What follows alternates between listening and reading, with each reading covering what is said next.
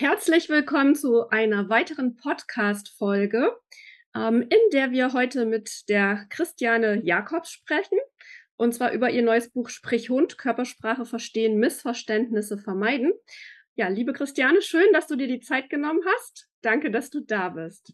Ja, hallo Madeleine, ich freue mich total, dass ich ähm, hier sein darf und du mit mir sprichst über mein Buch, ähm, was natürlich schon sehr aufregend ist. Es ist ja mein erstes Buch und ähm, ja, da freue ich mich, dass ich darüber sprechen darf. Ja, ich bin auch sehr froh, dass du dieses erste Buch direkt bei uns bei Katmus geschrieben hast.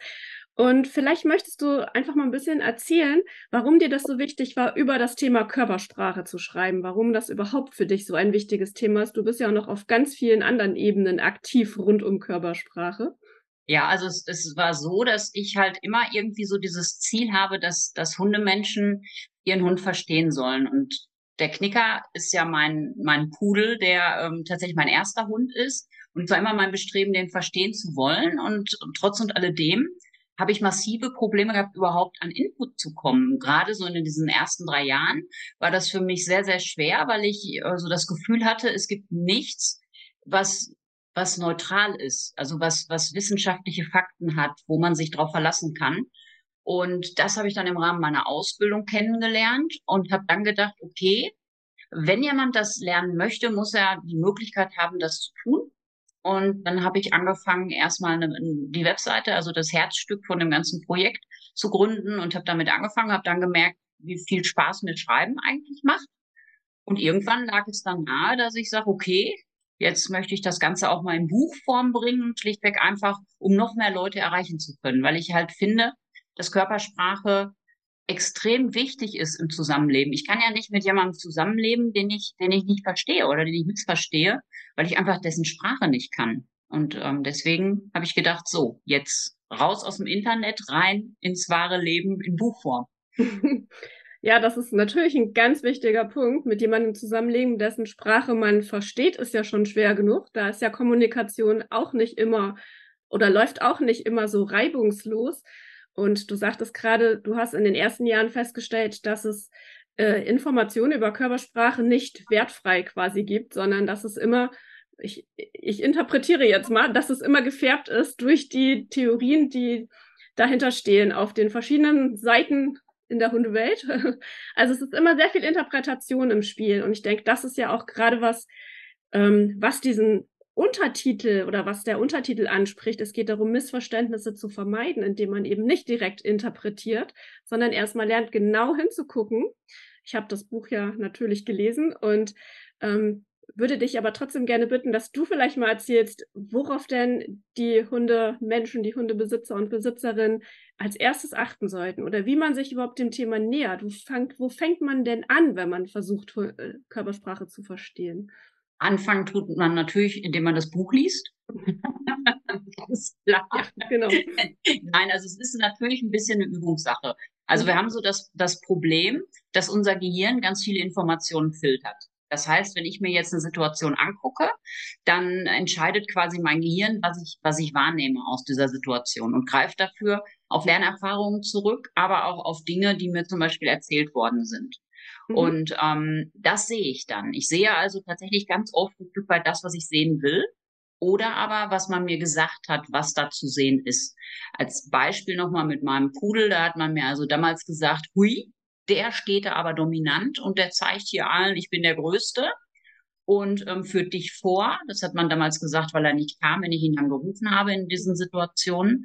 Und viele Jahre später weiß ich, das war Quatsch. Also der arme Kerl ist da eingefroren, der wusste nicht, was er tun sollte in der Situation. Ich habe ihn hängen lassen und ich habe das lange nicht gesehen, schlichtweg, weil man mir das genau so erklärt hat und ich habe immer gesehen, okay, der steht da mit Rute oben, durchgedrückten Beinen und stand da also wirklich imponierend. Und ähm, aber es hat einen ganz anderen Hintergrund. Und wenn man jetzt anfangen will, die Körpersprache zu lernen, macht es wirklich Sinn, dass man sein Gehirn erstmal schult, dass man halt sagt, okay, ich fange mit den Ohren an, ich gucke mir jetzt eine Woche lang die Ohren an. Und da ist es wieder ganz entscheidend, dass ich weiß, wie die aussehen, wenn der Hund entspannt ist. Das heißt, ich muss immer gucken, wie ist die entspannte Haltung, egal ob ich jetzt Ohren gucke oder irgendwas anderes. Und dann ähm, übe ich das einfach eine Zeit lang. Und Schlussfolgerung, dann, also man, man hat dann halt Tendenzen, wenn die Ohren nach vorne gehen oder nach hinten das hat natürlich Bedeutungen. Und dann fange ich an, Stück für Stück den ganzen Hund quasi nacheinander zu beobachten, Woche für Woche. Und dann stelle ich irgendwann fest, dass mein Gehirn immer mehr gleichzeitig wahrnehmen kann. Zumindest in entspannten Situationen. Und ähm, dann kann ich das steigern. Und dann ähm, ja, sortiert das Gehirn irgendwann anders. Und ich kann viele Dinge viel schneller wahrnehmen und viel besser wahrnehmen. Und es ist so spannend. Und was total schön ist, wenn ich jetzt natürlich anfange, die Sprache zu lernen, dann ähm, sehe ich auch Bedürfnisse von meinem Hund und reagiere da vielleicht drauf. Und ich kenne meinen Hund, der das nicht gut findet. Also die fangen dann wirklich an, mit einem ja zu kommunizieren, gezielt. Also meiner fragt zum Beispiel an jeder Kreuzung, ob wir links oder rechts gehen. Und er darf ganz oft entscheiden. Und der, der fragt mich richtig. Also ich kann an dem seiner Körpersprache ablesen, was der will. Und das macht mega viel Spaß, weil immer mehr Kommunikation vom Hund auch kommt. Weil der halt sieht, okay, boah, mein Mensch achtet so ein bisschen auf mich. Und das ist ähm, mega cool. Kann ich also wirklich nur jedem empfehlen. Mhm. Es ist bestimmt auch für beide Seiten einfach ein schöneres Zusammenleben, sich zu verstehen und zumindest ähm, ja eine Chance zu haben, Bedürfnisse zu erkennen und nicht darüber hinwegzugehen, weil man es gar nicht wahrgenommen hat. Das ist dann ja immer noch wieder mal theorieabhängig, ähm, inwiefern man dann bereit ist, darauf aus, äh, einzugehen. Aber ja, Grundvoraussetzung ist ja, dass man versteht, was der Hund gerade im Moment für Bedürfnisse hat. Ähm, du hast gerade die Ohren angesprochen. Wie sieht es denn aus? Auf welche anderen Körperteile sollte man denn noch gucken? Oder ja, wo lenkt man sonst noch seine Aufmerksamkeit hin? Also ist natürlich so ein bisschen abhängig auch, was man beobachtet. Also ob ich jetzt zum Beispiel ähm, gucken will, wie es meinem Hund geht, oder ob ich zum Beispiel Hundebegegnungen einschätzen möchte. Mhm. Wenn ich ähm, Hundebegegnungen einschätze, gucke ich also so gut wie gar nicht auf Ohren und Rute, die nehme ich nur nebenher wahr. Da gucke ich dann tatsächlich auf die sogenannten Schlagzeilen. Das sind Blickkontakt und Ausrichtung der Körperachse. Also wo guckt der Hund hin? Wie lange guckt der? Und vor allen Dingen auch, was macht das Gegenüber? Das heißt, also sobald ich dann zwei Hunde habe, muss ich natürlich gucken. Und beim Gegenüber, den ich nicht kenne, ist es dann zum Beispiel total schwierig, irgendwas einzuschätzen, was Ohren- oder Rutenhaltung angeht, weil ich ja einfach die entspannte Haltung nicht kenne von diesem Hund. Aber ähm, wenn ich wenn ich gucke, wie lange guckt der, was sagt mir der Blickkontakt, an, was gibt mir das an Infos oder auch die Ausrichtung der Körperachse sind zwei Punkte, wo ich relativ schnell einschätzen kann, ob das eine entspannte oder eine angespannte Situation wird. Und ähm, dann kann ich halt früh entscheiden, ob ich diesen Direktkontakt zulasse, wenn die Hunde weiter aufeinander zulaufen, oder ob ich einfach sage, nein, ich baue Abstand auf und gehe mit meinem Hund weiter. Also das mhm. gibt einem einfach nochmal ganz viel Sicherheit. Zum Beispiel auch, wenn man unsicher ist in Hundebegegnungen. Also ich hatte immer Angst, dass mein Hund gefressen wird in der Vergangenheit. Ne? So ein großer Hund kommt und den frisst. Und seitdem ich die Hunde besser einschätzen kann und das gelernt habe, gehe ich viel sicherer auch durch die Welt, weil ich einschätzen kann, ob das Gegenüber nett ist oder eben nicht. Ich kann Abstand aufbauen oder aber ich weiß auch, okay, der ist jetzt vielleicht gar nicht gut auf uns hin und dann kann ich gucken. Ne? Das mhm. wusste ich vorher nicht. Ich habe es vorher einfach nicht gesehen und konnte überhaupt keine Situation einschätzen. Also gerade Hundebegegnung ist ja ein Feld, auf dem ganz viele Hundehalterinnen und Halter Probleme haben. Also ich glaube, das ist das Problemfeld Nummer eins, Hundebegegnung, wenn es um Probleme geht. Ähm, woran denkst du, liegt das? Also du hast ja gerade von dir gesagt, du konntest es nicht einschätzen, wie der andere Hund drauf ist. Ist, ist das der Kern des Problems? Ich meine, die Hunde, würde man nicht erwarten, dass die Hunde sich einschätzen können? Können die, aber die sind ja leider ganz, ganz häufig bei uns Menschen an der Leine. Oder aber wir ziehen sie auch, wenn sie frei laufen, natürlich so ein bisschen mit uns mit, indem sie ja schon auch an uns gebunden sind. Das heißt, meine Laufrichtung ist auch im Freilauf meines Hundes total entscheidend, wo der hingeht. Ne? Und ähm, ich, ich glaube, dass wir einfach mittlerweile viel, viel, viel zu viele Hunde auch zu engen Raum haben und ähm, wir Menschen da einfach ganz blöd mitmischen. Also ich hatte heute noch eine Situation, da kam uns ein Hund entgegen und die Frau führte den wirklich straight auf uns zu und der guckte und guckte. Und wenn wir über Blickkontakt sprechen, also alles, was länger als zwei Sekunden ist, kann man als Bedrohung ähm, deuten und zumindest als Wunsch nach Abstand. Also dieser Hund signalisierte ganz klar, komm nicht weiter auf mich zu. Und sie führte ihn immer weiter auf uns zu. Und ich denke, was tut sie? Und dann habe ich natürlich meinem gesagt, komm, wir machen Bogen und wir sind dann ausgewichen. Und ähm, dass ich denke, warum, und das sieht man halt ganz oft, die Leute führen die Hunde aufeinander zu, damit die sich Hallo sagen. aber die wollen sich, glaube ich, nicht Hallo. Also die wenigsten fremden Hunde wollen sich Hallo sagen. Wir haben Konkurrenzsituationen ähm, unter den Hunden, unter Rüden sowie unter Hündinnen natürlich. Und ähm, ich, ich finde es immer wieder spannend, wenn man dann guckt und die Hunde zeigen halt deutlich, die wollen nicht, aber die Menschen führen die aufeinander zu und schicken die auch noch ganz oft. Also ich weiß nicht, wie oft ich höre, dass dann einer sagt, jetzt geh doch mal Hallo sagen. Guck mal, wie nett der da steht. Und äh, mein Pudel steht da mit direktem Blickkontakt drohen, ne, Kopf abgesenkt und sagt, bleib da. Und die Leute schicken den Hund noch hin. Ähm, das ist, ist einfach so. Und ich glaube, das ist das größte Problem, dass, dass wir Menschen ganz viele Sachen nicht sehen. Also ich habe mal eine ganze Weile äh, Welpenkurse gegeben und wenn die das erste Mal in die Stunde kamen und der Knicker war mit dabei, dann haben die fast alle Meideverhalten gezeigt. Also die wollten weggehen, die wollten erstmal schnüffeln, die wollten sich nicht diesem fremden Hund annähern. Und die Menschen haben das einfach nicht gesehen. Und das war halt meine Aufgabe damals. Ich habe gedacht, okay, ich zeige denen das immer einmal und deswegen durfte der mit, der Knicker. Und das hat, das, die haben das nicht wahrgenommen, weil man es nicht wahrnimmt. Das ist einfach so, weil man es nicht kennt. Also uns Menschen ist einfach nicht bewusst, dass Hunde ähm, ganz oft Abstand wollen und wir, wir übergehen das. Und dann lernen die Hunde halt, okay, ich gehe mit, ich gehe geradeaus. Und dann haben wir irgendwann auch die Hunde, die nach vorne gehen und bellend in der Leine hängen, schlichtweg, weil sie gelernt haben, sie gehen dahin mit dem Menschen an der Leine. Das ist hm. so. Oder aber auch, wenn wir jetzt gerade von Welpenschulen sprechen, finde, das ist ja so ein bisschen ein Reizthema, weil eben die Menschen vielleicht nicht in einer Werbestunde waren, wo sie gelernt haben, auf die Signale zu achten und die Hunde aber auch gelernt haben, über Signale hinwegzugehen, weil sie einfach wiederholt die Erfahrung machen, dass ihre Signale auch von anderen Hunden eben ignoriert werden. Und dass es nichts bringt, vorsichtig zu deeskalieren und Situationen aus dem Weg zu gehen und dass dann meistens nichts anderes mehr übrig bleibt, als äh, ja, sich zu wehren. Und das ist natürlich eine Erfahrung, die wir möglichst unseren Hunden ersparen wollten. Und ja, du hast jetzt ja Hundehalter angesprochen, die ja mm, eher eher das Verhalten ihres Hundes ignorieren. Ich bin nicht ganz sicher, ob das diejenigen sein werden, die das Buch dann kaufen tatsächlich. Das wäre natürlich wünschenswert. Ähm, ich befürchte aber, das ist wie so oft im Leben, die, die das am dringendsten bräuchten, werden es nicht lesen reden wir doch mal über die Menschen, die sowieso schon sehr bemüht sind, die schon sehr bemüht sind, ihren Hund gut zu lesen und es für ihren Hund gut zu gestalten, das Zusammenleben und wahrscheinlich auch schon mit ein bisschen Vorerfahrung äh, rangehen an das Thema Körpersprache, weil sie sich ja vielleicht schon vorher dafür interessiert haben. Was können die aus dem Buch noch Neues lernen?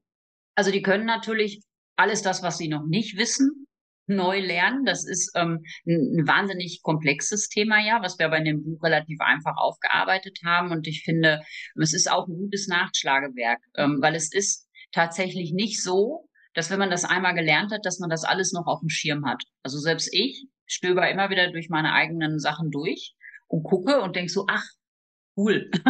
Mhm. ja, da ist was im Hinterkopf, aber man, man kann halt auch immer wieder nachgucken. Und es ist ja jetzt nicht so, dass es die Regel gibt, wenn das linke Ohr nach vorne geht, dann bedeutet das immer das und das. Das Problem ist ja, dass, dass das alles ein Zusammenspiel ist. Und umso mehr Erfahrungen man sammelt und umso mehr man halt ja, guckt und dann immer wieder auch in dem Buch nachschlägt und nachliest, was bedeutet das denn zum Beispiel, wenn die Ohren nach vorne gehen oder was kann das bedeuten? Und dann habe ich aber vielleicht in der, in der gleichen Situation gesehen, die Route macht das und das. Und dann kann ich nochmal gucken und kann das irgendwie verknüpfen und in Verbindung bringen. Und es ist einfach eine, eine Anleitung, um möglichst viel von den Basissachen, ähm, die es so gibt, die man vermitteln kann, ja an den an den Menschen zu bringen, dass der immer wieder nachlesen kann und auch immer wieder neue Erkenntnisse macht. Denn ähm, du hast ja vorhin gefragt, wie man das Ganze angeht. Ähm, die Sache ist ist so egal was ich beobachte, also ich muss mir das wirklich vornehmen. Ich hatte als Beispiel, ich war jetzt beim, beim Osteopathen und der sagte, das Geschirr von dem Knicker sitzt schief.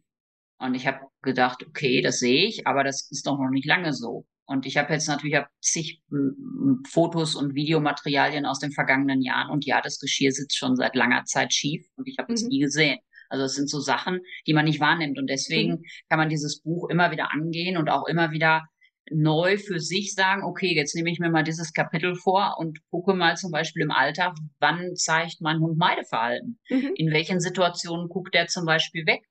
Ne? Und das, das kann ich dann nach und nach machen. Kann das auch machen. Also ich kann es einmal so machen, dass ich sage, okay, was macht der? Der guckt weg und ich lese in dem Buch nach, warum.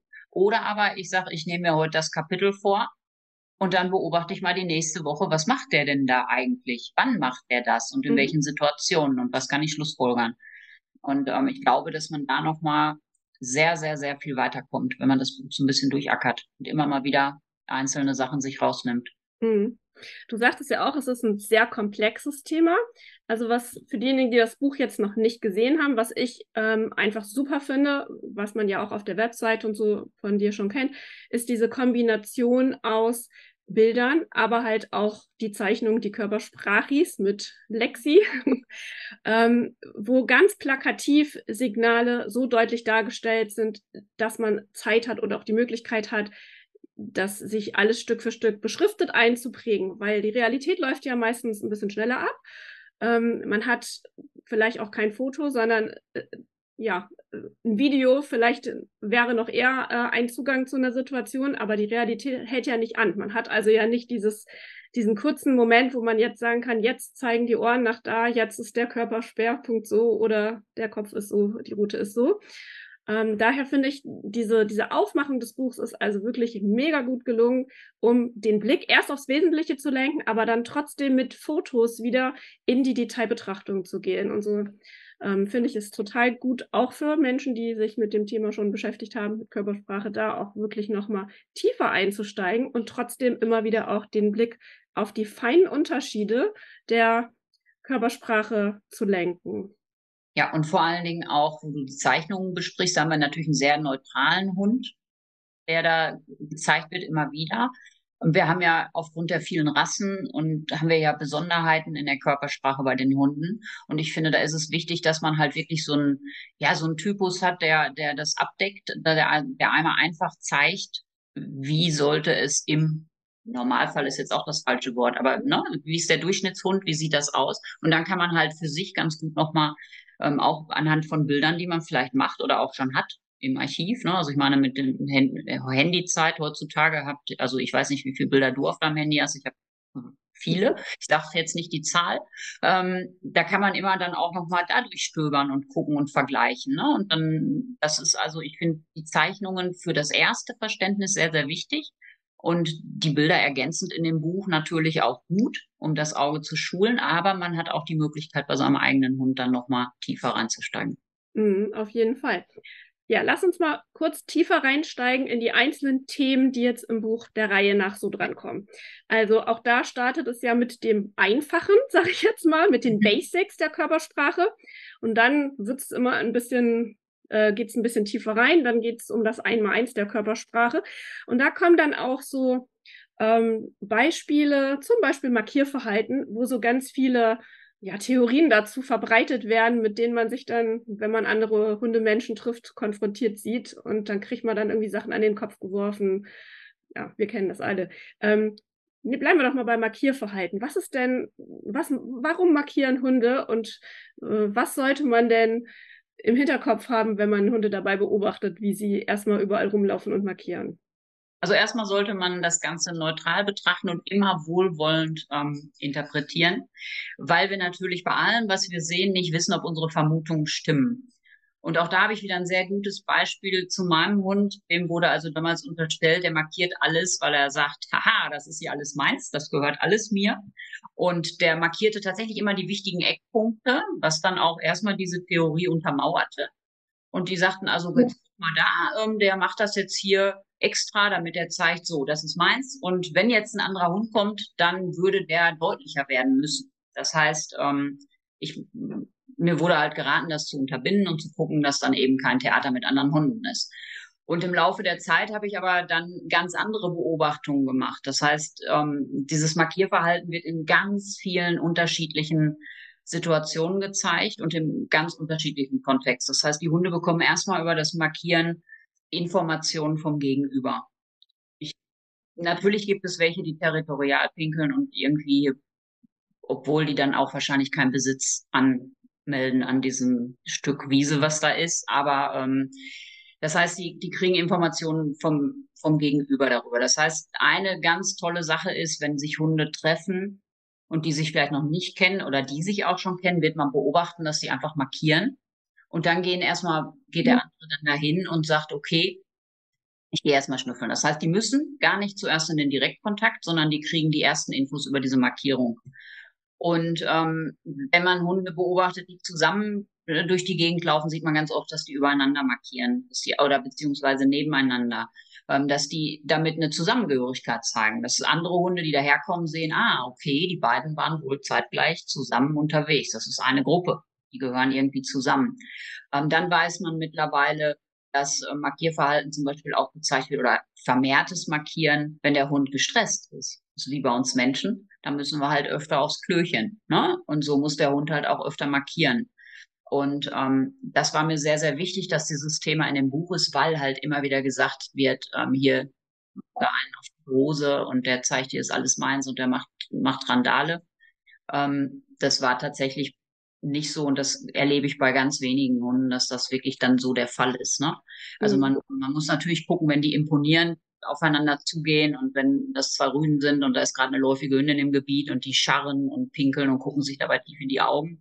Das heißt, ähm, die drohen sich, dann ähm, ist das nochmal ein anderer Kontext. Aber wie immer muss man auch beim Markierverhalten halt wirklich die gesamte Körpersprache mit einbeziehen und dann Rückschlüsse ziehen. Und man kann nicht einfach nur ähm, Markierverhalten, also nur dieses Markieren an sich nehmen und dann sagen, okay, das macht er aus dem und dem Grund. Mhm. Das ist auch eine Stärke des Buchs, um das mal kurz einzuwerfen, für die, die es noch nicht gelesen haben, dass du diese Geschichten von deinem eigenen Hund auch mit einfließen lässt. Also, dass es nicht nur Bilder und Text neutral ist, sondern dass du deine ähm, persönlichen Erlebnisse auch als Beispiel verarbeitest und gerade die Geschichte zum Markieren ähm, fand ich da ganz gut, weil du geschrieben hast, dass sich das Markierverhalten verändert hat, als dein Hund sicherer wurde. Und dass das ja auch ein guter Beleg dafür ist, ähm, dass diese Theorie, der will hier jetzt den dicken Macker machen, total eine Fehlinterpretation ist, weil das Markierverhalten abgenommen hat im Laufe der Zeit, in der er sicherer und selbstsicherer geworden ist. Und entsprechend der Theorie hätte man dann ja denken müssen, jetzt erst recht. Ne? Jetzt fühlt er sich hier cool, jetzt, jetzt markiert er mehr. Und das finde ich auch was, was an dem Buch wirklich eine Bereicherung ist für die Leserinnen und Leser, dass sie auf ganz vielen verschiedenen Ebenen Einblicke in, in die Körpersprache, aber halt auch in dahinterliegendes Verhalten einfach bekommen. Ja, und das also sind halt viele Beobachtungen, die ich dann auch im Laufe der Jahre wirklich gezielt gemacht habe, ganz oft auch aufgrund dessen, dass ich halt am Anfang so in die Irre geleitet worden bin, quasi. Ne? Mhm. Ne? Dass ich da also dann gesagt habe, okay, der hat mal mit dem Bären aufgebunden, das Ganze sehr erfolgreich. Also ich habe das lange Zeit geglaubt. Und ähm, aber wenn man genau hinguckt, das hinterfragt und seinen Hund wirklich beobachtet, und das ist auch der Grund, warum ich sage, ich bin der, ich bin oder jeder Hundemensch ist für seinen Hund der Profi. Und in Sachen Körpersprache kann ich einen Hund nur wirklich richtig entschlüsseln, wenn ich den kenne. Mhm. Und ähm, natürlich kann ich mir Videos angucken und ich analysiere natürlich auch im, im, im Rahmen meines Projekts ganz viele Videos. Und das geht auch alles, aber man kommt immer an Grenzen. Und ich bin wirklich der Meinung, wenn sich jemand mit dem Thema Körpersprache auseinandersetzt, dass ähm, er der Profi ist für seinen Hund. Und ähm, ich bin zum Beispiel der Meinung, dass mir keiner was vormacht bei Knicker. Ich kenne den und Punkt. So.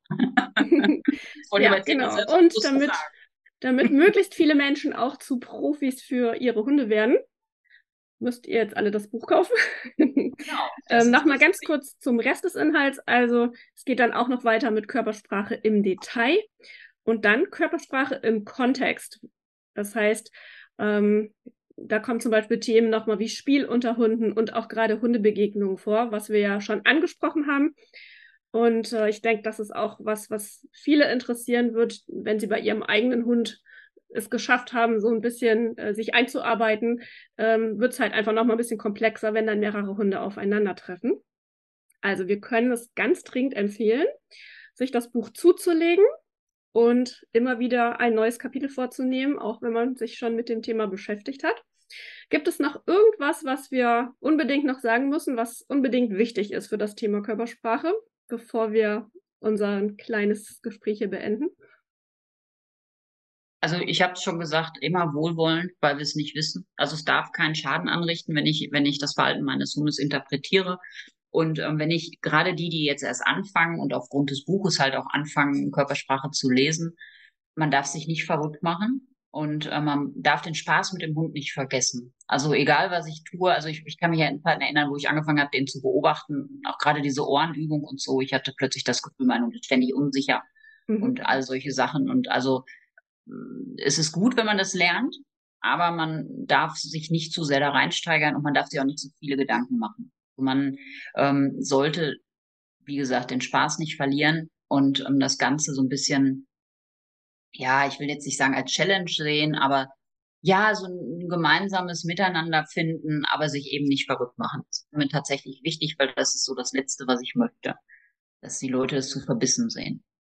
Ist klar, okay. Ja, dann vielen Dank, Christiane, dass du dir die Zeit genommen hast. Und ich denke, wir konnten schon mal ein bisschen einen kleinen Einblick in das Thema bekommen.